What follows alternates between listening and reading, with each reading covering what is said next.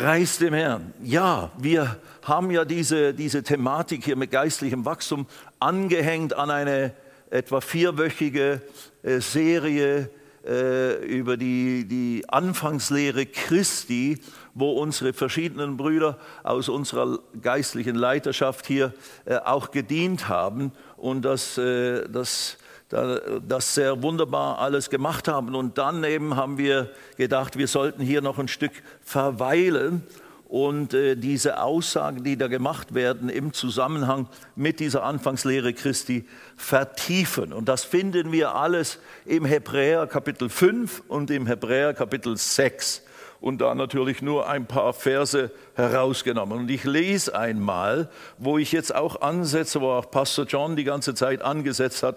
Letztes Mal hat er über eben diese vier verschiedenen Stadien gesprochen, die wir auch im 1. Johannes Kapitel 2 finden, über Kleinkinder, über Kinder, über Jugendliche und die Väter in Christus und einige dieser Eigenschaften oder Kriterien, die typisch sind für diese geistliche Altersstufe oder auch natürliche Altersstufe, das benutzt als Bild, um zu illustrieren oder benutzt die Bibel eben als Bild, um zu illustrieren oder zu erklären, wie auch wir als Christen äh, in gewissem Sinne diese Wachstumsstadien durchleben. Und wie wir eben geistlich gesehen, wenn wir anfangen, mit Jesus. Also ich, ich bin jetzt 50 Jahre in Jesus, das wissen die, die, die Leute, die diese Abende verfolgen, langsam. Ich habe das öfters gesprochen, weil das ist jetzt tatsächlich, jetzt im Januar geschieht das, dass ich 50 Jahre alt werde in Jesus Christus. Also ich bin ein bisschen betagter. Ich, hab, ich war gerade am Wochenende mit dem Andi zusammen, meinem Sohn, unten im Ker in Kärnten, in Klagenfurt und dort hatten wir das große, die große Freude und Privileg, äh, vier, fünf, äh, ja, fünf äh, Segmente zu machen und das Wort zu lehren. Eine ganz wunderbare, für mich auch immer wieder sehr erbauliche Zeit, wenn ich so viel Raum und Zeit habe, das Wort zu lehren. Da wird man ja selber am meisten auferbaut. Und das war ein großer Segen, eine wunderbare Gemeinde dort unten vom Pastor Gottfried. Ähm, ähm Knirsch, jetzt haben wir es. Und das kann ich nur empfehlen, das Gospelhaus in Klagenfurt, falls ihr mal in der Gegend seid, eine gute Gemeinde zu besuchen, die wirklich ganz voller Freude im Heiligen Geist und Kraft Gottes ist und richtig so im Wort gegründet sein möchte. Preis dem Herrn. Da waren wir und eben das Wort Gottes, wenn es gelehrt wird, baut es dich auf und wir alle äh, machen diese geistlichen Wachstumsstadien durch. Ich bin vor 50 Jahren als Hippie zu Jesus gekommen und da habe ich wirklich keinen blassen Dunst gehabt, wie man so schön straßensprachmäßig sagt, äh, was, was, worauf ich mich da eingelassen habe. Ich wusste nur, das brauche ich. Wenn das, wenn das wirklich erfahrbar ist, was dieser junge Mann mir da erzählt, der auch äh, drogenabhängig war, bevor er zu Jesus kam, dann ist genau, was ich brauche. Und dann habe ich Jesus in mein Herzen eingeladen und eben so viel mehr ist passiert, als, als dass man sich das je vorstellen kann. Und inzwischen, in 50 Jahren, ist eigentlich, bin ich eigentlich ein Vater oder ein älterer Mann, schon gereifter Mann im, im natürlichen Sinne. Aber es könnte sein, das hat auch Pastor John äh, die letzten Male so heraus äh, hervorgehoben und das wäre eine Tragödie. Es könnte sein, dass ich trotzdem immer noch, wenn ich nie richtig gelehrt worden wäre, jetzt nicht nur geistlich gesehen, menschlich gesehen, wenn, man, wenn ein Mensch in 50 Jahren nicht lernt zu lesen und zu schreiben, nicht, nicht irgendeinen Beruf oder sonst was erlernt, dann bleibt er ein Unmündiger in gewissem Sinne, dann bleibt er völlig unreif und kann längst nicht sein Potenzial einfach als Mensch in der Weise ausleben und ausschöpfen, wie das eigentlich richtig und, und gut wäre. Nicht zu sagen, er ist minderwertig. Nein, jeder Mensch ist genauso wertvoll in Gottes Augen wie der andere, gar keine Frage. Aber durch, durch die Potenziale, die Gott uns in die Wiege gelegt hat, einfach nur als Tatsache von Menschsein, die müssen ausgeschöpft werden. Und je mehr, dass wir die ausschöpfen, je mehr, dass wir die entwickeln und aufbauen, desto reicher wird unser persönliches Leben. Ich meine jetzt nicht mit Geld, dass wir Geld verdienen, sondern einfach durch die Erfahrung, durch die Möglichkeiten, die, wir, äh, die uns gegeben sind. Und eben auch desto reicher äh, und positiver wird unsere hoffentlich unser Einfluss, unser Beitrag in dieser Welt. Schon allein, allein menschlich gesprochen. Aber wenn wir das jetzt auf das Allerwichtigste ummünzen, und das tut ja die Bibel, sie benutzt eben diese Bilder mit Wachstum, Baby sein, erwachsen sein, unmündig sein, reif sein und, und verantwortlich sein und so weiter. Sie benutzt diese Bilder und wenn wir das im geistlichen Sinne, wenn ich jetzt 50 Jahre auf Null geblieben wäre, das wäre eine Tragödie. Dann wäre ich ein 50-jähriges geistliches Baby und wüsste nicht ein und aus in Bezug auf, was Sache ist mit dem Herrn. Und das Leben und, und eben, wir, wir sind ja nicht nur irgendwie in einem neutralen Gebiet, wir lernen ja aus der Schrift, ob man das glauben will oder nicht, äh, dass wir einen Feind haben. Der Teufel, der umhergeht wie ein brüllender Löwe, der, der versucht zu verschlingen, wen er verschlingen kann. Der versucht, Jesus hat ihn charakterisiert, der Teufel, der Dieb kommt nur, um zu stehlen, zu, zu würgen, in Lutherdeutsch, und umzubringen. Er beraubt uns, er will uns das Leben rauben. Und wenn du Jesus zu deinem Retter und Herrn gemacht hast, dann bist du ein Feindobjekt. Ob du das wahrhaben willst oder nicht, ist es Tatsache.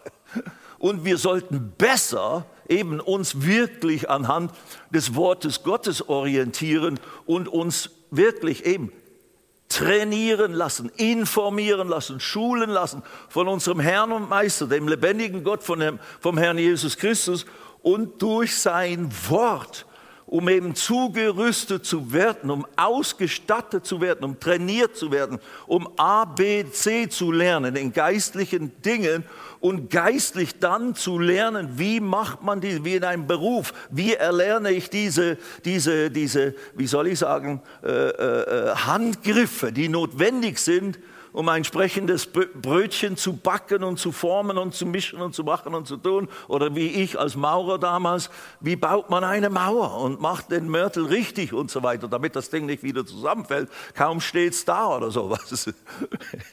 ja, und so weiter. So, und in Bezug auf geistliche Dinge, es ist ja schon im natürlichen Leben wahnsinnig wichtig, äh, dass wir eben die Häuser so bauen, wie sie gebaut werden sollen, dass sie auch stehen, wenn das, wenn das Dach drauf kommt und nicht dann, und die Leute sind gerade am Feiern der Einweihung, innen drin mit Kuchen essen, machen und tun, und plötzlich kracht das ganze Dach auf sie herab. Will es jetzt gar nicht weiter äh, schlimm ausmalen. Ihr könnt euch das vor. Tragödie.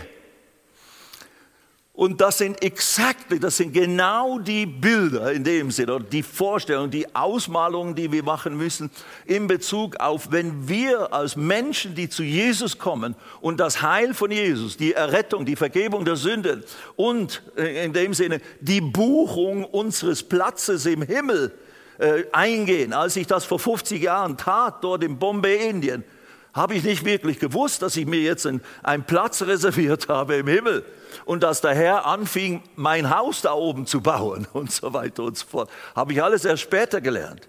Aber eben, jetzt äh, ist, jetzt weiß ich gar nicht mehr, was ich sagen muss, aber jetzt sind wir hier und müssen lernen, in diesen Wegen des Herrn zu wandeln, damit wir dann, wenn wir eines Tages dann in den Himmel kommen, tatsächlich all das hier auf dieser Erde gelebt und praktiziert haben, was er wollte. Und eben, dass wir in diesem Kampf, der uns gegeben ist, in diesem hineingeboren werden, in diese geistliche Situation, in der wir schon waren, ohne dass wir wussten, was ist das Leben? Da gibt es einen Teufel oder gibt es ihn nicht oder so, das wussten wir alles nicht.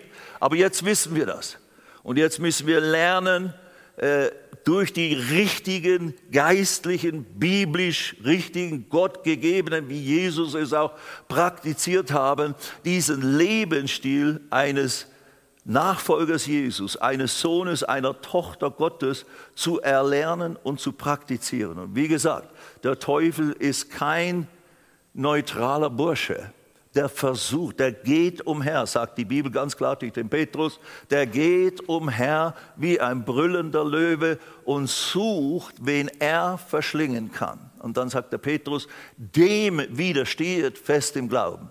Das ist, wie du, wie du den Teufel loskriegst, in dem Sinne. Oder wie du eben ihm nicht erlaubst, in deinem Leben, mal ganz pauschal gesagt, wie du ihm nicht erlaubst, dass er dich verschlingt, dass er dich beraubt, dass er dir dein Leben raubt, dass er dir den Segen Gottes raubt oder dass du ihn gar nicht anfängst zu erkennen und zu begreifen und für dich im Glauben in Anspruch zu nehmen. Du musst dem Teufel lernen zu widerstehen. Und das ist nicht kompliziert, da kann man einfach sagen, nein, Satan. Dämonen und Geister, ich gebe euch keinen Raum in meinem Leben. Und durch die, Jesus sagte, wenn ihr in meinem Wort bleibt, werdet ihr die Wahrheit erkennen und die Wahrheit wird euch frei machen. Also das Wort Gottes ist ein ganz entscheidendes Bestandteil oder man kann sagen das Bestandteil oder der Bestandteil äh, für unser Leben wodurch wir siegreich werden, wenn wir auch sehen, wie Jesus dem Teufel widerstanden hat, wo er dreimal versucht wurde dort, nachdem er 40 Tage gefastet und gebetet hatte. In der Zeit hat ihn der Teufel richtig versucht und dazu bringen wollen, zu sündigen, ihn zu verschlingen praktisch, Jesus zu verschlingen, in dem Sinne geistlich gesprochen. Ähm, da hat Jesus ihm immer mit Wort Gottes widerstanden. Also widersteht dem Teufel ist nicht nur hier wie ein Polizist mit der Hand raus oder sowas, darauf reagiert er nicht. Aber wenn diese Hand praktisch mit einem Vers, Bibelvers, mit der, der, Wahrheit des Wortes Gottes, mit dem Schild des Glaubens, mit dem Brustpanzer der Gerechtigkeit, mit dem Helm des Heils und mit dem Schwert des Geistes erfüllt ist und, und, und das repräsentiert, dann hat der Teufel, ganz gleich wie stark und groß er sein mag, er selber oder alle seine Unterdämonen, absolut nichts in deinem Leben auszurichten. Und da muss man nicht irgendwie hecheln und Angst haben oder sowas, sondern nein, man muss nur lernen, wahrlich, wahrlich. Man muss nur lernen. Was sagt die Schrift? Was gehört mir? Was ist mir in Christus alles geschenkt worden?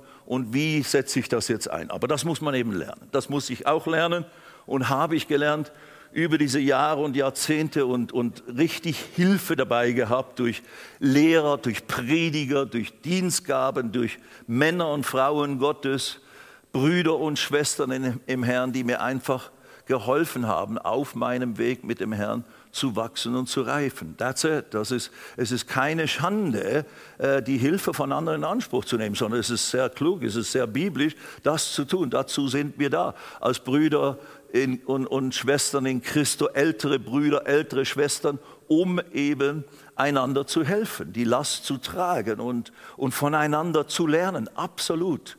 Naja, man könnte so viel noch dazu sagen, aber ich muss ja jetzt zum eigentlichen Punkt hier kommen.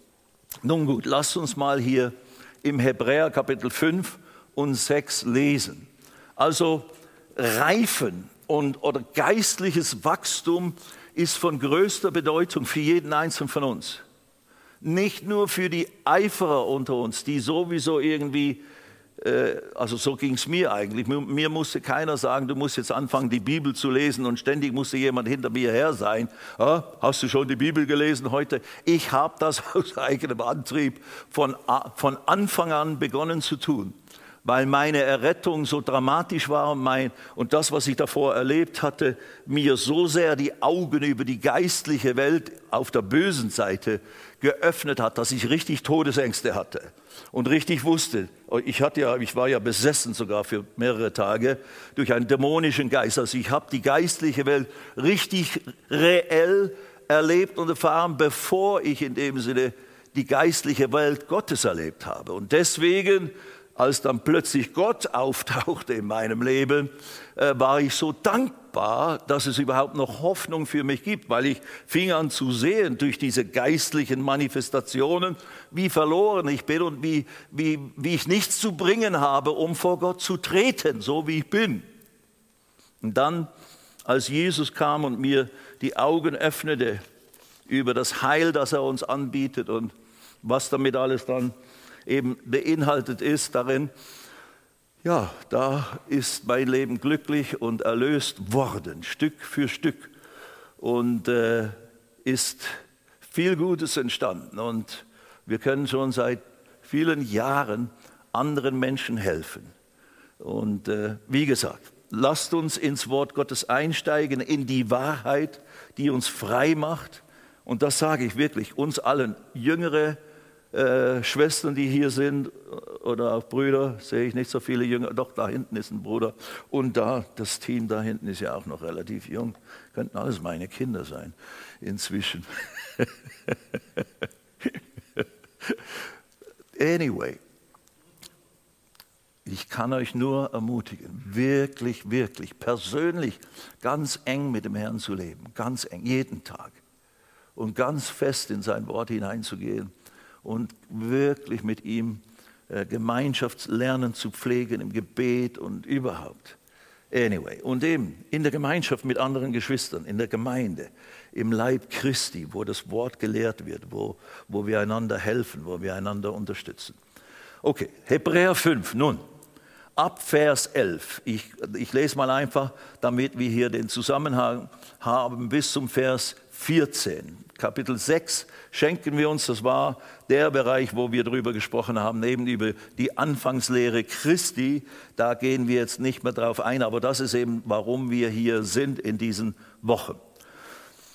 Paulus, äh, nicht Paulus, der Schreiber des Hebräerbriefs, man weiß nicht genau offiziell, wer es ist. Pastor John ist überzeugt, dass es Paulus war, der der Schreiberling ist des, oder der den Hebräerbrief geschrieben hat. Ich glaube das auch. Ich bin, nee, kann nicht sagen, ich bin überzeugt, aber ich denke schon, dass er das ist. Aber spielt auch keine Rolle. Der Heilige Geist ist der Autor und irgendjemand hat das halt festgehalten. Darüber haben wir viel zu sagen. Und eben, er redet von Hohepriesterdienst Jesu, hat er da thematisiert in den Sätzen voraus. Und im ganzen Hebräerbrief, was ein wunderbarer Brief ist, geht, ist besonders eben äh, für Juden, Christen auch geschrieben. Und, und noch etwas, äh, das Anliegen war auch, diese Judenchristen, an die der Schreiber hier schreibt, die standen auch ein Stück in Gefahr, und das müssen wir nachsichtig äh, bedenken, die standen in Gefahr, wieder zurückzufallen in die gesetzlichen Dinge, in alttestamentliche Praktiken und Riten.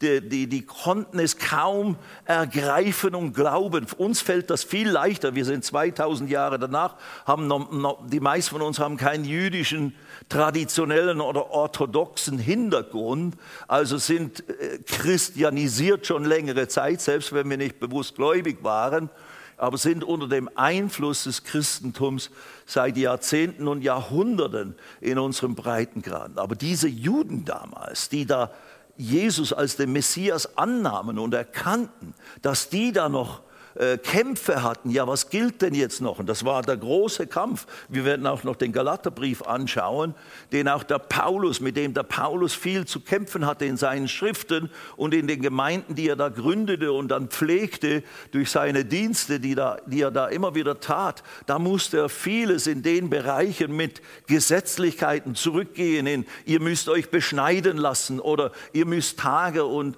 Dinge einhalten oder der Petrus wird er in Galater im Galaterbrief darüber sprechen, dass er den Petrus sogar öffentlich kritisiert und korrigiert hat, weil der hat zwar zuerst für eine Zeit, als er in Antiochien war, mit Heidenchristen äh, Gemeinschaft gehabt, als Jude, als Judenchrist, aber dann als einige der eher gesetzlichen Gruppe der, der, der wiedergeborenen Juden dann nach Antiochien kamen von Jerusalem, hat sich der Petrus aus äh, der Gemeinschaft, mit, aus dem gemeinsamen Essen mit den Heidenchristen zurückgezogen, weil es bis dahin im alten Bund war es so, dass die Juden nicht eben mit Heiden in dieser Form Gemeinschaft haben sollten. Und die, dann haben natürlich die Juden auch noch extra Gesetze entwickelt, die, die unbedingt gar nicht äh, der Plan oder die Absicht Gottes war mit diesen ganzen äh, äh, ja, Auf Lagen oder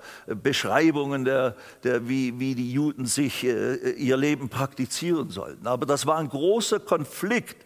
Die Juden, die jetzt gläubig wurden und Jesus als Messias erkannt haben, dazu zu bringen, ihr Denken zu verändern und in diese neutestamentlichen großen Offenbarungen hineinzubringen. Und noch was, die hatten ja noch, diese erste Generation, hatte ja noch nicht das Neue Testament. Die hatten die Briefe des Paulus erst nach einer gewissen Zeit. Und so weiter und so fort. Und, und, und manche der Aussagen in, äh, von anderen Autoren, dass, dass wir können das heute alles schön lesen und haben tolle, tolle Einsichten darüber, aber die hatten das noch langs, lange nicht, noch lange nicht. So deswegen war der Kampf und der Konflikt und die Tendenz immer wieder zurückzufallen in alte Praktiken, die für sie sehr heilig und sehr gottgegeben waren, war, war absolut in gewissem Sinne normal. Aber Paulus ist sehr stark und sehr deutlich. Aber hier der Hebräerschreiber, wer immer ist, schreibt im Vers 11, darüber haben wir viel zu sagen. Und es lässt sich schwer darlegen, weil ihr im Hören träge geworden seid. Also das äh, schilt ein bisschen oder äh, korrigiert er oder spricht er bei den hebräischen Leuten, diese, die hier die Adressaten sind. Da beklagt er sich, ihr seid ein bisschen träge im Hören geworden, Hören des Wortes Gottes. Das wäre also ein Problem. Werde nicht träge im Hören des Wortes. Wenn du denkst, ja, aber ich verstehe so vieles nicht, lies es trotzdem. Was hast du alles verstanden, als du den ersten Tag in die Schule kamst und das erste Jahr in der Schule warst? Und, und, und, und, und. Wir sind alle wie die eben Bahnhof haben wir verstanden, als wir anfingen. Und dass wir geistliche Dinge auch als zuerst Bahnhof oder wie die Kuh vor einem neuen Tor stehen wir da mit großen Augen und verstehen nicht. Ja, wir hören, aber verstehen vielleicht nicht. Don't give up, gib nicht auf, bleib dran. Bitte den Herrn um Licht, um Offenbarung. Lass, hör dir immer wieder die Dinge an, bis du es begreifst. Wenn es wichtige und wesentliche Wahrheiten sind, und das ist üblicherweise der Fall in guten Gemeinden, da wird nicht irgendwelche äh, unwichtigen, unwesentlichen Dinge thematisiert, Stunden und Monate und Jahre lang, sondern da werden immer die essentiellen, grundlegenden Wahrheiten vermittelt, die dir helfen zu wachsen in Christus. Und wir reden das jetzt ganz grundsätzlich, sprechen wir das an. Wir müssen wachsen. Bleib nicht ein Baby in Christus. Das muss man auch nicht. Absolut nicht. Es lässt sich schwer darlegen, weil ihr im Hören träge geworden seid. Denn während ihr der Zeit nach, Vers 12, Lehrer sein solltet, habt ihr wieder nötig, also ihr solltet von der Zeit nach, die ihr, die ihr jetzt schon beim Herrn seid, solltet ihr schon Lehrer sein. Also er redet schon von ein paar Jahren wahrscheinlich, dass diese Leute da gläubig waren, die die Adressaten waren. Während ihr der Zeit nach Lehrer sein solltet, habt ihr wieder nötig, dass man euch lehre, was die Anfangsgründe der Aussprüche Gottes sind oder die fundamentalen, die, die elementaren, die Grundlagen der Aussprüche Gottes sind. Man muss euch das wieder lehren. Was sind eigentlich eben diese Anfangsgründe, diese elementaren äh, Fundamente de, der Wahrheit, der Aussprüche Gottes sind? Und ihr seid solche geworden, wichtige Aussage jetzt, die Milch nötig haben und nicht feste Speisen. Äh, wir, wir betrachten heute zwei Kriterien, die der, die der Schreiber hier, der Paulus, hier schreibt, die, an denen wir feststellen können, ob ein Christ, ob du, ob ich, ob ich ein Unmündiger in Christus bin, ein Baby oder ein Kleinkind in Christus, oder ob ich schon sagen könnte oder mich betrachten könnte als jemand gereiften, jemand Erwachsenen. Die Kriterien dazu finden wir hier. Pastor John hat das auch schon thematisiert. Ich baue das heute weiter aus die, also ihr seid solche geworden, die Milch nötig haben und nicht feste Speisen. Und, sie, und das, war, das war jetzt ein Korrektiv, äh, äh, korrigiert das. Eigentlich solltet ihr schon Lehrer sein, aber weil ihr träge geworden seid, weil ihr nicht bei der Sache geblieben seid, weil ihr euch nicht gefestigt habt, habt in den Wahrheiten und Erkenntnissen, die euch eigentlich bekannt sind, oder weil ihr vielleicht nicht darin lebt, ihr wendet sie nicht an. Deswegen muss man euch wieder, und ihr kommt immer wieder mit denselben Anliegen, die ihr eigentlich schon selber beantworten können, können solltet oder die ihr selber durch Gebet beseitigen können solltet und so weiter und so fort. Also das ist eben das, was zu beklagen ist. Wir, wir, wir sollen nicht Babys in Christus bleiben. Wir sollen nicht solche bleiben, die ständig nur andere brauchen, dass die für mich beten, dass die für mich alles Mögliche tun und glauben, damit ich da auf den grünen Zweig komme. Wenn du ein Baby bist, als ich am Anfang vor 50 Jahren noch nicht durchblickte und die Hilfe von allen in Anspruch nahm, ja, habe ich auch. Und habe viele Fragen gestellt bei Leuten und, und, und, Leute haben mich betreut und haben sich um mich gekümmert, weil ich so wissbegierig und so hungrig nach Erkenntnis und nach Begreifen war, das, das habe ich ausgedrückt. Da haben sich Leute auch um mich gekümmert. Ich kann mich nicht beklagen, dass ich übersehen wurde, obwohl in der ersten Gemeinde, wo, ich hing, wo der Herr mich hinführte, die waren ganz anders als ich. Das waren richtig normale, vernünftige Spießbürger. Aber Christen, Entschuldigung. Und ich war ein langhaariger Hippie, der gerade dünn, wie ich war damals, braun gebrannt, aus Indien zurückkam. Und Jesus im Herz hatte. Und, und, und nur halb heim High war die ganze Zeit, im geistlich gesehen, und, und, und, aber eben kaum wusste, was ich, was ich wirklich da alles mitbekommen habe. Naja, anyway. Wie auch immer. Also, es ist nicht gut, wenn du als 50-Jähriger immer noch Milch brauchst. Anyway. Äh, und ihr seid solche geworden, solche geworden, die Milch nötig haben und nicht feste Speisen. Jetzt weiter Vers 13. Wir sind im Kapitel 5 Hebräerbrief.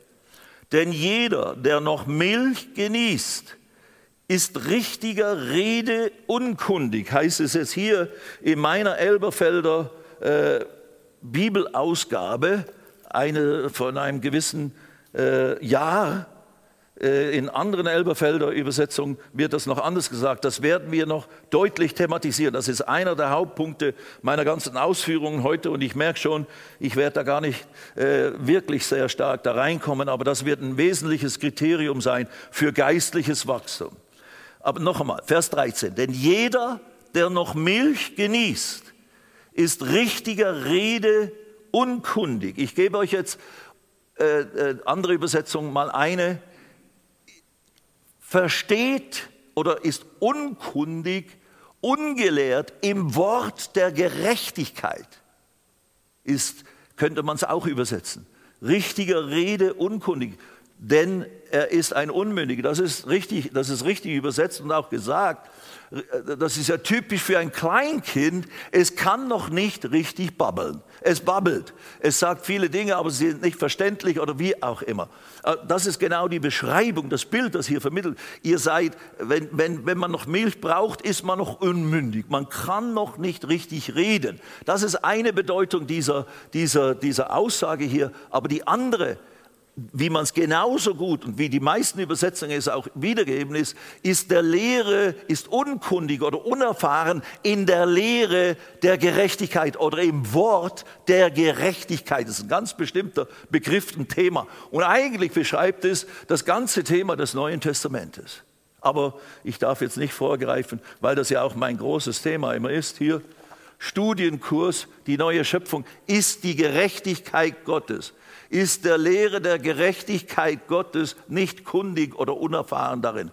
Das ist das Thema dieses. Die neue Schöpfung ist die Gerechtigkeit Gottes. Das ist das Thema, kann man sagen, das, das Zentralthema äh, des Neuen Testamentes und die, die Zentralwirkung des Erlösungswerks Jesu am Kreuz von Golgatha.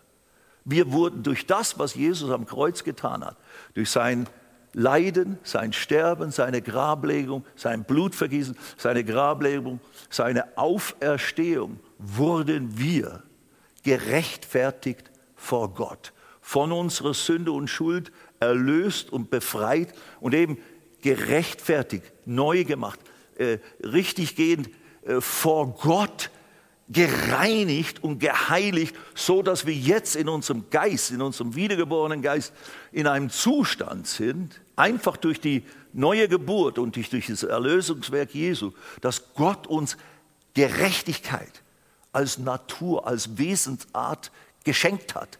Dein Geist, und das bist du, du bist ein Geistwesen. Gott ist Geist hat dich als Geistwesen geschaffen.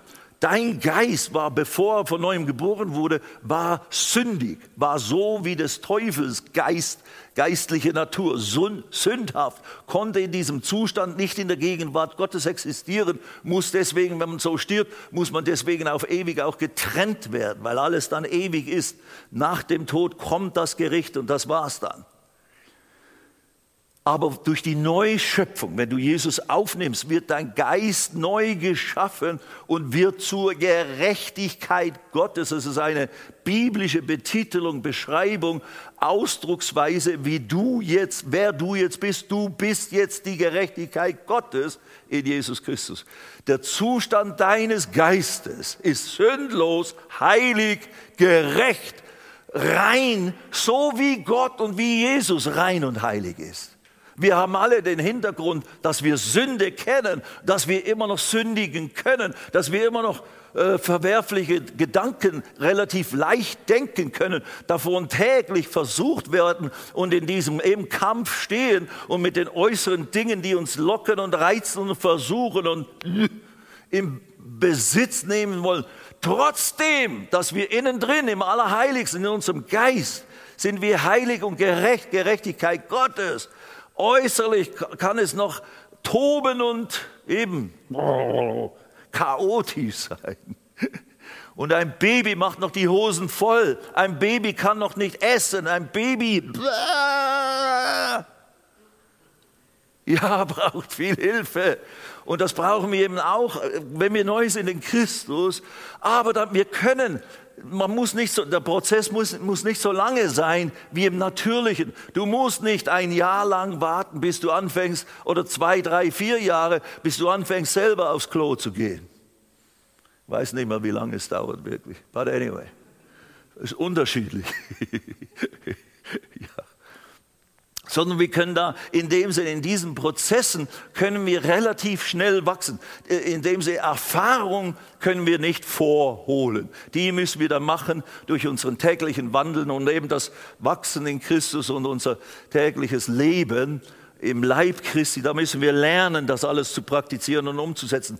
Aber das Denken erneuern und wirklich zu lernen, zu begreifen, was jetzt geistlich Sache ist mit mir, Wow, das kann schnell gehen, das kann relativ schnell gehen. Bei mir hat es ein bisschen länger gedauert, aber ich will jetzt nicht zu viel erzählen, sondern wir müssen hier mal richtig äh, die, äh, Grund hinter uns bringen, Weg hinter uns bringen. Vers 13, denn jeder, der noch Milch genießt, ist richtiger Rede oder der Lehre der Gerechtigkeit unkundig, denn er ist ein Unmündiger. Also ein Unmündiger, der braucht noch Milch. Dann kommt Vers 14. Hier ist das zweite Kriterium. Das erste Kriterium war festzustellen, woran erkennt man einen Unmündigen, ein geistlich noch Kleinkind in Christus. Das ist jemand, der elementare, grundsätzliche Wahrheit noch nicht richtig begriffen hat. Er muss noch Anfangslehre Christi bekommen und, und, und, und, und. Er ist eben, er weiß sich noch nicht zu benehmen und, und wie man sich gibt, wie man richtig redet, wie man richtig handelt als Mensch, wenn man gereift und vernünftig geworden ist. Und das ist im geistlichen Sinne ähnlich, aber das soll nicht, du sollst, du sollst nicht dich damit zufrieden geben, dass du ständig irgendwie nicht durchblickst, was ist jetzt Sache und wie soll ich jetzt damit umgehen. Nein, das kann man lernen. Also wenn ich als alter Hippie und Penner und der immer den, den, Weg des geringsten Widerstands gesucht hat, es gelernt hat und begriffen hat und fleißig geworden ist und Freude daran hat, für den Herrn zu arbeiten und zu wirken und so weiter und so fort, dann hast du keine Ausrede mehr. Ich bin da das eine Extrem gewesen. Und, und es ist was relativ Vernünftiges aus mir geworden.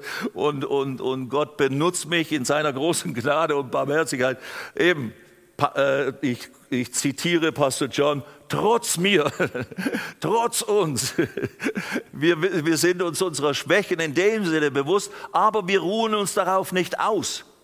You know?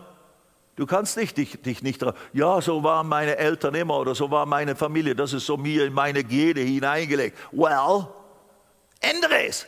wenn es nicht dem Willen Gottes gemäß ist dann wird von dir verlangt, dass du, und dann wird dir verdeutlicht, du bist erlöst von diesen Abarten, von diesen negativen, unguten Eigenarten. Nimm es in Anspruch. Lerne es für dich in Anspruch zu nehmen. Und lass den Teufel dein Leben nicht mehr reiten. Hallo? Du bist kein Esel. Nein, du bist ein Sohn Gottes, ein Kind Gottes. So lass den Teufel dein Leben nicht reiten widerstehen, lerne ihm zu widerstehen. Nun gut, Vers, also predigen tun wir auch immer wieder ein bisschen, bisschen. 14, die feste, die feste Speise aber. Pastor John hat von dem Steak gesprochen, das sein kleiner Enkel da, äh, der Sascha, danach jetzt schon verlangt, nach dem Knochen, obwohl er das noch nicht wirklich verarbeiten kann. Aber er will schon mal ein Knochen und ein richtiges Steak, nicht nur Milch und Brei, obwohl er noch relativ klein ist, zwei Jahre alt und zweieinhalb oder sowas. Anyway, ja, eben, er bildet sich schon ein, dass er eigentlich groß und stark ist, wie alle anderen um ihn herum, wie sein Papa und sein Opa oder was auch immer. Aber der muss noch ein bisschen wachsen, ja. Aber hier, die feste Speise aber ist für Erwachsene,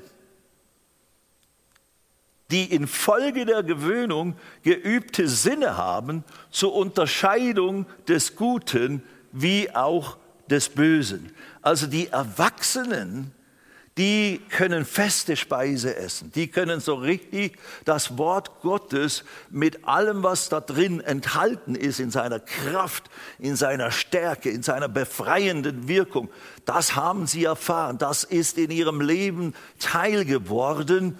Und die können und die sind eben reif und stark und Väter in Christus geworden, weil sie eben die infolge der Gewöhnung geübte Sinne haben, ist Elberfelder Übersetzung zu diesen Aussagen. Die haben richtig ihr Denken, ihr Bewusstsein, ihr, das, was sie ausmacht, äh, in ihrer Mentalität, in ihrer Einstellung, in ihrem Wissen, das haben sie erneuert mit dem Wort Gottes. Das werden wir gleich noch anschauen. Eine ganz fundamentale Aussage aus Römer 12, Vers 2.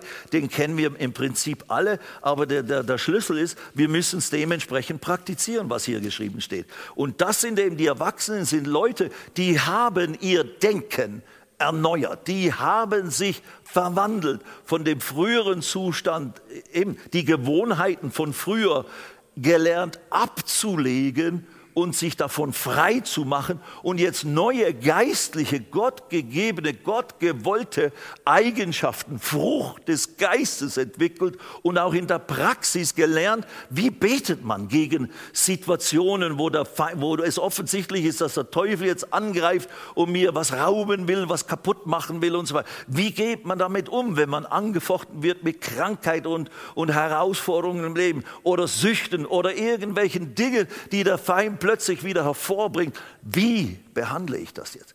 Dass die Erwachsenen, die Gereiften in Christus, daran sind sie erkennbar, die wissen, wie man mit diesen Dingen umgeht. Die sind nicht alles Wisser, die haben immer noch Bereiche, wo sie überall am Lernen sind. Wir sind alle Lernende, bis, bis Jesus wiederkommt oder bis wir sterben und dann in den Himmel auffahren, gar keine Frage. Wir werden nie ankommen, selbst der Paulus hat das ja gesagt. Aber wir können lernen und das sollen wir auch unbedingt. Und deswegen ist Gemeindezugehörigkeit, Lehre des Wortes, in Seminare gehen und, oder sich selber durch, durch Bücher, durch, durch Studienmöglichkeiten diese Wahrheiten anzueignen, von größter und höchster Bedeutung. Und wie es hier sogar geschrieben steht, der Herr erwartet in gewissem Sinne, dass wir Lehrer des Wortes werden. Sprich, nicht unbedingt in einem Amt als Lehrgabe im ganzen Leib Christi, wo du dann reist und machst und tust, wie wir das manchmal tun, sondern einfach, wo du anderen Brüdern und Schwestern äh, äh, helfen kannst, das Wort buchstäblich beibringen kannst. So macht man das mit dem Beten im Glauben. So macht man das mit dem im Glauben Heilung in Anspruch nehmen für sich selber und so weiter und so fort. Also äh, im Prinzip anderes Wort wäre Jüngerschaft betreiben. Gott möchte dich und mich benutzen andere Geschwister in die Reife hineinzuführen, in das Erleben mit dem Herrn und Frucht hervorbringen. Amen. Ist doch eine tolle Sache. Also die Vorstellung, ich komme am Sonntag zur Gemeinde, setze mich hin, werde schön you know, wird mir alles serviert wie bei McDonald's, sogar noch besser als bei McDonald's, da muss ich ja noch selber essen. Aber hier wird sie eingelöffelt durch, durch die, die Predigt und so weiter. Und der Pastor bringt dir alles bei. Und am Schluss kann ich nach vorne kommen, dann legt er mir die Hände auf, damit es so richtig reingeht. Und jetzt ist es versiegelt und eingebrannt und so weiter. Und du musst nichts mehr machen, das ist alles automatisch. Nein, nein, so läuft das nicht. Das ist eine Form der Lehre des Wortes und wie ich es aufnehmen kann und so weiter und so fort. Aber dann gilt es ja, das anzuwenden im täglichen Leben und so weiter und so fort. Und dann weitermachen, nächsten Sonntag und andere Möglichkeiten eben ausschöpfen. Also die Erwachsenen, die haben deswegen können sie feste Speise verkraften, solide, starke Speise verkraften und, und, und verstoffwechseln weil sie durch die Gewöhnung geübte Sinne haben. Und ich möchte das mal so hier aus 1. Korinther Kapitel 2 eine Parallelstelle dazu äh, zitieren. Aus 1. Korinther 2. Die haben durch, äh, äh, durch äh, Gewöhnung geübte Sinne, oder man könnte auch sagen, übersetzen, durchtrainierte Sinne, einen durchtrainierten Verstand, eine Fähigkeit, äh, die eben die unterscheiden dann heißt es, zu, die haben geübte Sinne zur Unterscheidung des Guten wie auch des Bösen, eben des Willens Gottes oder nicht des Willens Gottes. Was ist jetzt der Wille Gottes? Und da sind wir als Christen, und das ist nicht verwerflich, wenn man noch jünger ist in Christus und eben noch vieles am Lernen ist, ja gar keine Frage. Da wissen wir manchmal nicht, ist es jetzt, denkst du, das ist von Gott gesandt oder soll ich dem jetzt widerstehen als vom Teufel? Diese Fragen habe ich auch alle gehabt. Und wenn du falsch gelehrt bist, dann denkst du, der Herr benutzt jetzt diese Krankheit, um mir eine große Lektion beizubringen. Nur das steht nirgendwo so in der Bibel eigentlich sondern das Böse, das Zerstörerische ist immer aus den Quellen des Feindes. Gott kann herausfordernde Situationen definitiv benutzen. Und oftmals werden wir durch eben Herausforderungen ins Gebet getrieben und haben deswegen einen Hunger nach Gott und brauchen Antworten und deswegen erleben wir dann vielleicht Gottes Wirken oder Gottes Reaktion stärker, als wenn es alles ist okay und jetzt muss ich nicht so viel lesen, nicht so viel beten, passt ja alles und so weiter. Ja, ich weiß. Wir sind alle gleich, wir kennen das alle. Aber wir sollen eben fit bleiben.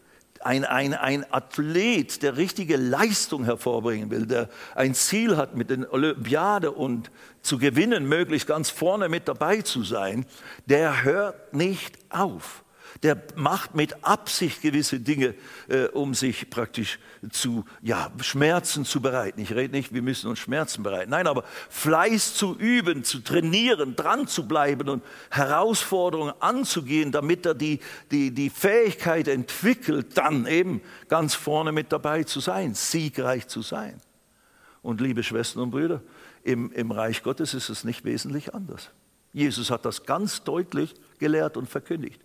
Wer viel sät, wird viel ernten. Wer wenig sät, wird wenig ernten. Paulus redet davor, ein, ein, eben ein Athlet, der verzichtet auf alles, um einen vergänglichen äh, äh, Kranz zu erhalten. Ich ich schlage meinen Körper, und ich habe das in Kärnten auch benutzt, diese Aussagen, habe dabei festgestellt, als ich die Worte da nochmals betrachtete, dass er davon spricht, dass es richtig, das ist richtig die Boxsprache, da ich schlage meinen Körper mit, mit der Faust da unter dem Auge, bis es blau ist. Das ist überhaupt nicht, was er getan hat und was er auch nicht meinte, dass wir jetzt anfangen sollten, um geistlich zu werden, musst du dich förmlich zerschlagen, dein Körper. Aber diese Sprache hat er benutzt, um deutlich, deutlich zu machen, ich züchtige meinen Körper, ich halte dieses störrische Pferd, das immer die Tendenz hat, fleischlich zu sein und von mir aus durch alte Gewohnheiten, Süchte und Bindungen wieder mich dazu zu verführen, in diese selben alten Dinge reinzugehen. Das muss ich mit, in gewissem Sinne, mit aller Gewalt, mit aller Ernsthaftigkeit lernen, im Zaum zu halten, damit nachdem ich gepredigt habe, anderen gepredigt habe, nicht selber verwerflich leben. Oh ja, und gibt es Pastoren, Prediger, bekannte Leute oder auch unbekannte Leute, die, die, die genau das praktiziert haben? Oh ja. Und sie, das sind Menschen, so wir müssen sie ihnen vergeben. Einerseits, yes, aber andererseits bringt das große Unehre, ist das große Schande für den Leib Christi, gerade wenn jemand prominent ist und so weiter und dann richtig gehend daneben haut. Das sollte nicht sein. Das ist nicht gut. Anyway, 1. Korinther Kapitel 2, da schreibt der Paulus im Vers 15 und 16, mai, mai, mai, der geistliche Mensch dagegen beurteilt zwar alles, er selbst jedoch wird von niemandem beurteilt. Denn wer hat den Sinn des Herrn erkannt, dass er ihn unterweisen könnte? Und dann heißt es, wir aber haben Christi Sinn. Der geistliche Mensch dagegen beurteilt alles.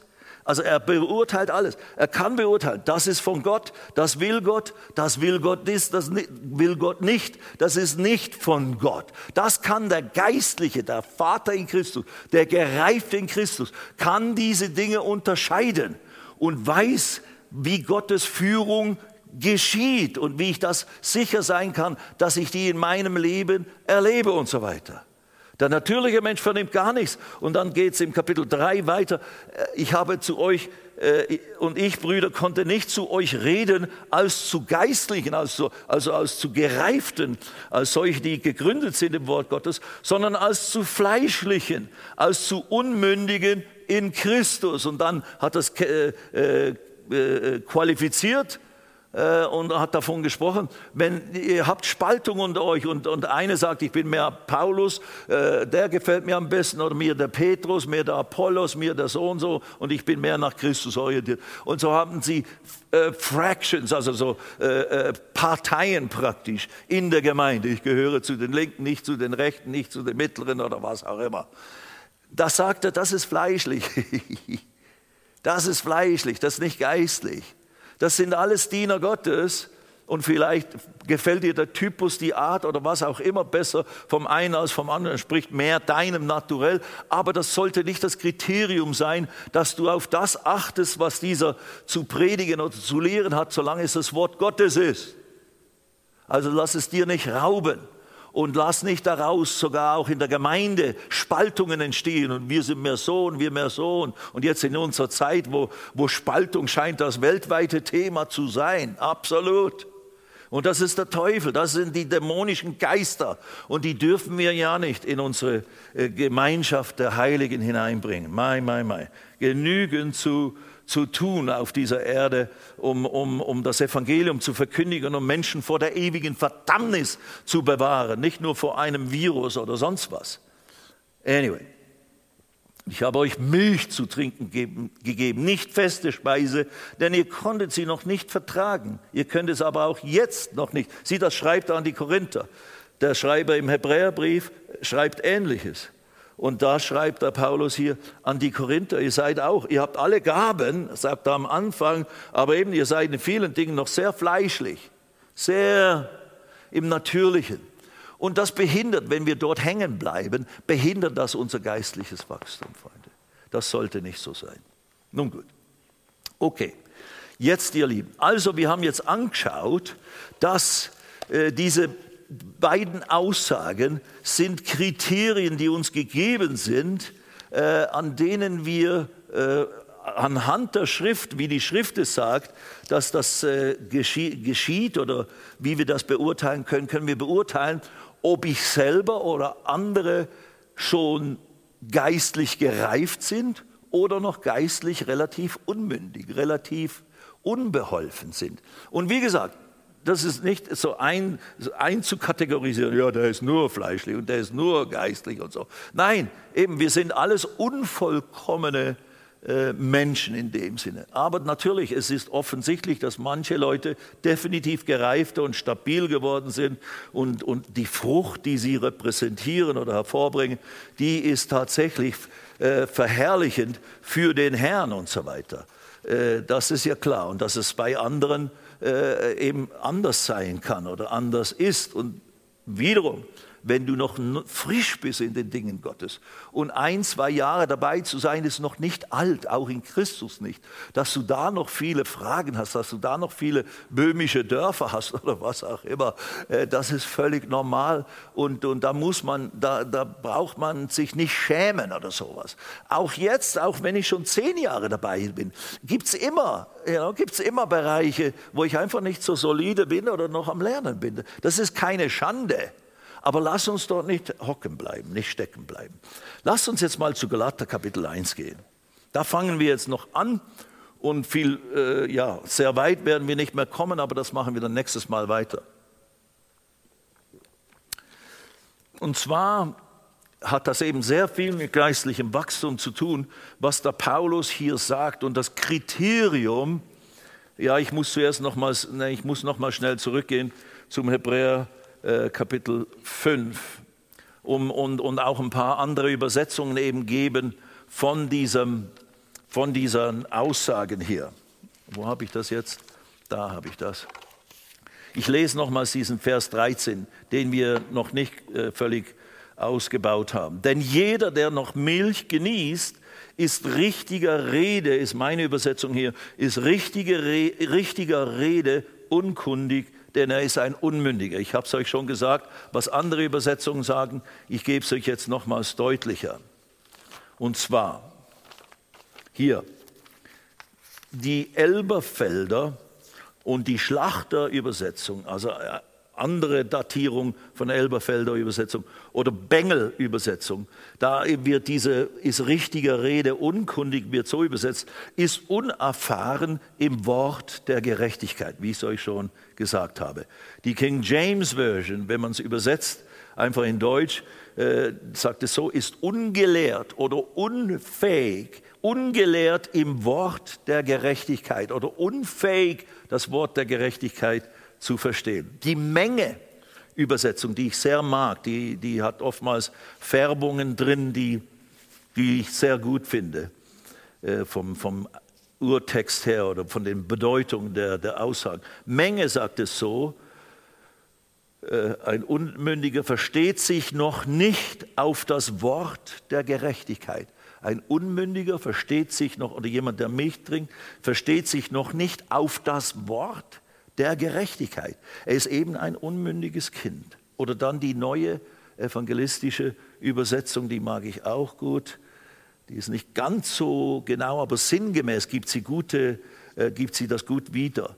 Er ist nicht in der Lage, die Lehre von der Gerechtigkeit Gottes zu begreifen die Lehre von der Gerechtigkeit Gottes zu begreifen. Ein, ein geistlich Unmündiger nach diesen Kriterien hier ist unfähig, hat das Wort oder die Lehre von der Gerechtigkeit noch nicht verstanden. Und jetzt muss ich noch äh, eine andere Stelle dazwischen nehmen, bevor wir zum Galater gehen. Lasst uns mal zu Römer 1 gehen. Römer 1. Also was uns jetzt hier, wenn ich das summiere, was uns hier in diesen Versen des Hebräerbriefs im Kapitel 5 gesagt wird, ein geistlich Unmündiger, ein geistliches Kleinkind, der versteht noch nicht, was die Lehre der Gerechtigkeit Gottes ist, was das bedeutet. Und das ist praktisch das Zentrum der Botschaft des Neuen Testaments. Und die habe ich, diese Lehre der Gerechtigkeit, habe ich auch sieben Jahre lang, jetzt kommt mein Zeugnis, habe ich auch sieben Jahre lang nicht verstanden, nicht gewusst, weil ich sie nie gelehrt wurde und, und, und bin dadurch, und das gebe ich absolut zu, ich finde das richtig, ich war ein totaler Eifer für den Herrn, ich habe viel Bibel gelesen, ich war auch in, in, in guten Diensten mit drin bei Jugend mit einer Mission und machen und tun und war Mitarbeiter hier und da und habe tolle Dinge erlebt und auch äh, mit beteiligt gewesen an tollen Sachen. Wir haben sogar eine, eine, eine, eine, Jüngerschaftsschule gegründet. Ich war Mitgründer im Schloss Hurlach der ersten deutschen Jüngerschaftsschule von Jugend mit einer Mission. Hallo?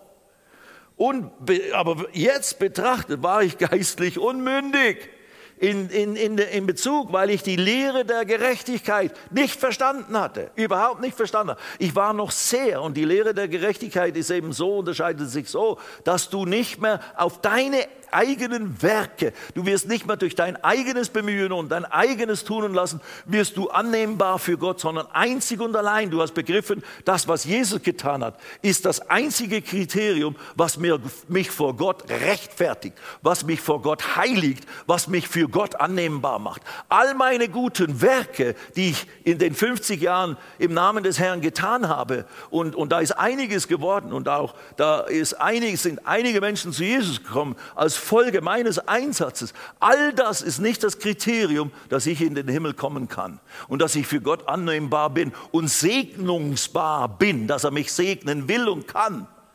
Das einzige Kriterium ist das Opfer Jesu, das Blut Jesu. Ja, wenn ich aufstehe, bin ich abgeschnitten. Das Opfer Jesu, das, das, das für mich vor 2000 Jahren, bevor ich je der Sünder war, der hier auf der Erde sein Unwesen trieb, ist Jesus gestorben und hat mich schon gerechtfertigt, bevor es mich je gab als Sünder. Und als ich es endlich begriff, weil mir jemand das mitteilte und Gott es verstärkte in meinem Leben und ich es dann in einem lichten Moment annahm und Jesus einlud in mein verrücktes Leben, da bin ich die Gerechtigkeit Gottes geworden. Aber verstanden habe ich es mindestens sieben Jahre lang nicht. Und erst als ich nach Amerika kam und dort diese Dinge gelehrt wurde, ein Prinzip lutherische äh, äh, Begriffe und lutherisches Verständnis, das war die Revolution die, oder die Reformation, die der Martin Luther ausgelöst hat. Er hat eben all diese Ablassbriefe, all diese eigenen Werksgerechtigkeiten, die die katholische Kirche propagiert hatte und damit die Leute total gefangen genommen hat und in die Irre geführt hat. Absolut. Darüber haben sie Buße getan, so mehr oder weniger sind aber immer noch an so ein paar Dingen dran. But anyway, ich will jetzt gegen keine Kirche oder Konfession wetten. Ich betrachte die als meine Geschwister in Christus. Wir alles eben sind am Lernen. Aber ich habe das nicht begriffen. Und der, der, Luther hat das eben auch lange Zeit nicht begriffen, wurde deshalb Mönch und hat sich fast zu Tode gefasst, um vor Gott wohlgefällig zu werden. Und dann hat er Römer 1 gelesen. Und da stand, und er hat ja da die Bibel übersetzt in die deutsche Sprache. Vers 16, Römer 1, Vers 16 und 17. Denn ich schäme mich, und wir müssen aufhören, denn ich schäme mich des Evangeliums nicht, des, des Evangeliums von Christus, des Evangeliums von Jesus Christus nicht. Ist es doch Gottes Kraft, das Evangelium von Jesus Christus, wer Jesus ist und was er getan hat. Nächstes Mal werden wir das noch ein bisschen genauer betrachten, wie die Bibel das definiert. Ich schäme mich des Evangeliums von Christus nicht, wer Jesus ist und was er getan hat. Denn es ist die Botschaft darüber, der Bericht darüber, was, wer Jesus ist und was er getan hat. Diese Botschaft, das Evangelium, die, die, diese verkündigte Botschaft, diese offenbarte Botschaft, ist Gottes Kraft. Nicht nur beinhaltet Gottes Kraft. Manche Übersetzer sagen, ist eine Kraft Gottes, ist falsch. Es ist die Kraft Gottes. Darin ist Gottes Kraft so manifestiert in dem Sinne wie nirgendwo sonst. Weil durch dieses Erlösungswerk, durch die Botschaft über das Erlösungswerk Jesu, durch dieses Erlösungswerk von Jesus am Kreuz von Golgatha, in der Grablegung, Auferstehung, dadurch ist die ganze sündige Welt mit Gott versöhnt worden und durch gar nichts anderes. Und alle meine guten Taten, die dazu getan werden, die nützen nichts, um mich noch gerechter und annehmbarer für Gott zu machen. Nein, die sind nur die Auswirkung meiner Dankbarkeit, meiner, meiner, meiner Erlösung. Mai, jetzt bin ich endlich, jetzt kann ich endlich was tun für den Herrn. Jetzt kann ich was Vernünftiges sein hier auf dieser Erde, weil, jetzt ich, weil ich jetzt ein neuer Mensch bin und jetzt ist Christus in mir, die Hoffnung der Herrlichkeit, der Geist Gottes, das Leben Gottes ist in mir drin. Und Gott Gott in mir befähigt mich, ein Segen zu sein für diese Welt. Amen. Ihr dürft ruhig Halleluja sagen. Also ihr dürft reagieren. Es ist nicht so, wir sind im Aufnahmestudio, da darf man keinen Mucks machen. wir sind in der Gemeinde. Amen, Halleluja. Ich muss sagen, das begeistert mich nach wie vor. Was heißt nach wie vor? Es ist immer noch das Zentrum des Evangeliums. Nun, lass mich äh, fertig machen hier, denn ich schäme mich des Evangeliums nicht. Ist es doch Gottes Kraft zum Heil, Soteria, zur Rettung. Das ist all, die all-inclusive Wort, das all-inklusive Wort, Soteria, Heil, Rettung von Sünde, Rettung von der Macht der Finsternis, Rettung vom Fluch, neues Leben, Sicherheit, Schutz, Fülle des Lebens. Es ist Gottes Kraft zur Rettung, zu all diesen Dingen, zu, von Sünde, vom Teufel, zur Rettung von Krankheit. Jedem Glaubenden, jedem, der es glaubt, wird diese Wahrheit, diese Botschaft von Jesus und wer ist, was er getan hat, die wird dir zu Gottes Kraft, jedem Glauben, zur Rettung, zur Heilung, zur Befreiung in deinem Leben.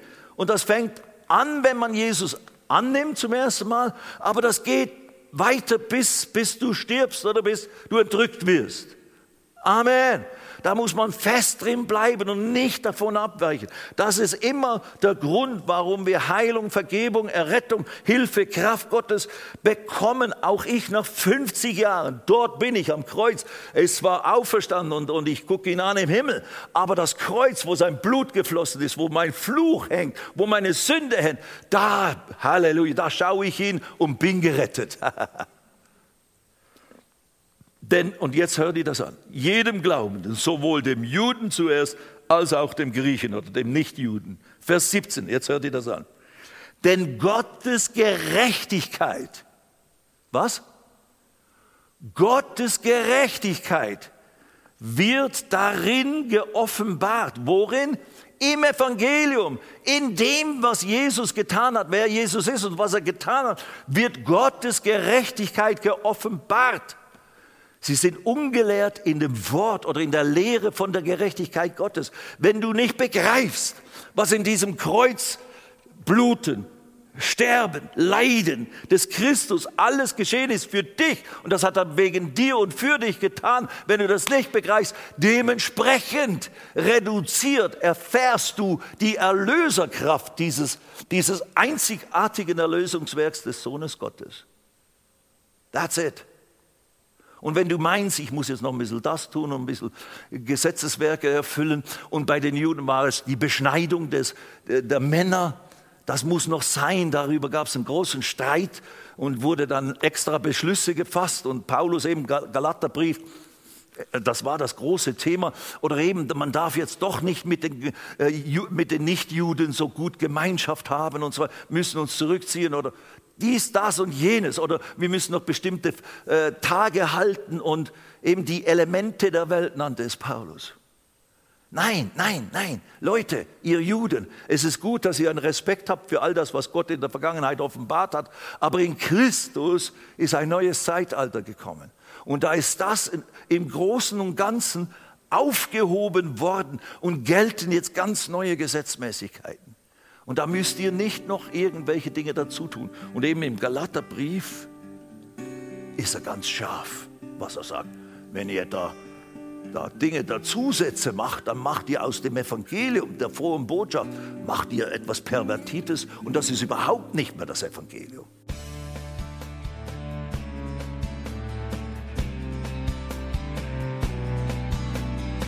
Liebe Zuhörer, das war ein Ausschnitt eines Gottesdienstes hier im Gospel Life Center.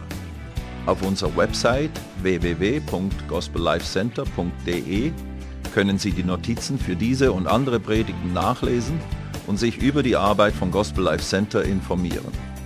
Wir wünschen Ihnen Gottes Segen.